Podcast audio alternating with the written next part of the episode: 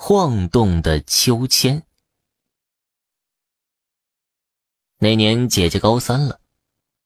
高三是一个黑暗时期，每天都十点才下课。而姐姐从家里到学校有一段的距离，每次回家的时候都要经过一个公园。姐姐小的时候就听大人说呀，那个地方好像是不太平，之前好像是太平间，后来就变成了公园了。那天晚上，由于老师拖堂，所以姐姐回来的有些晚了。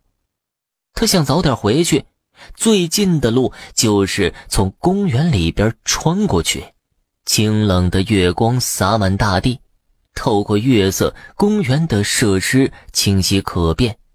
姐姐走到公园门口，想到之前大人说的，有点发怵，但是想了想，也觉得没什么。于是便进去了。白天很热闹的公园，晚上一片冷清。姐姐走得很快，公园很静，甚至能够听到自己的脚步声。突然，姐姐听到吱扭吱扭的声音，就在姐姐的左前方，无人的秋千竟然在晃动。可能是感觉到姐姐在看晃动的秋千吧，秋千一下子就止住了。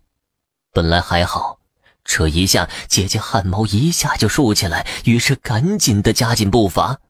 姐姐迅速的冲过去了。就在冲过去不久，姐姐的身后又传来吱扭吱扭的秋千声。第二天，姐姐就对妈妈说她要住校。好了，家人们，本集播讲完毕，感谢您的收听。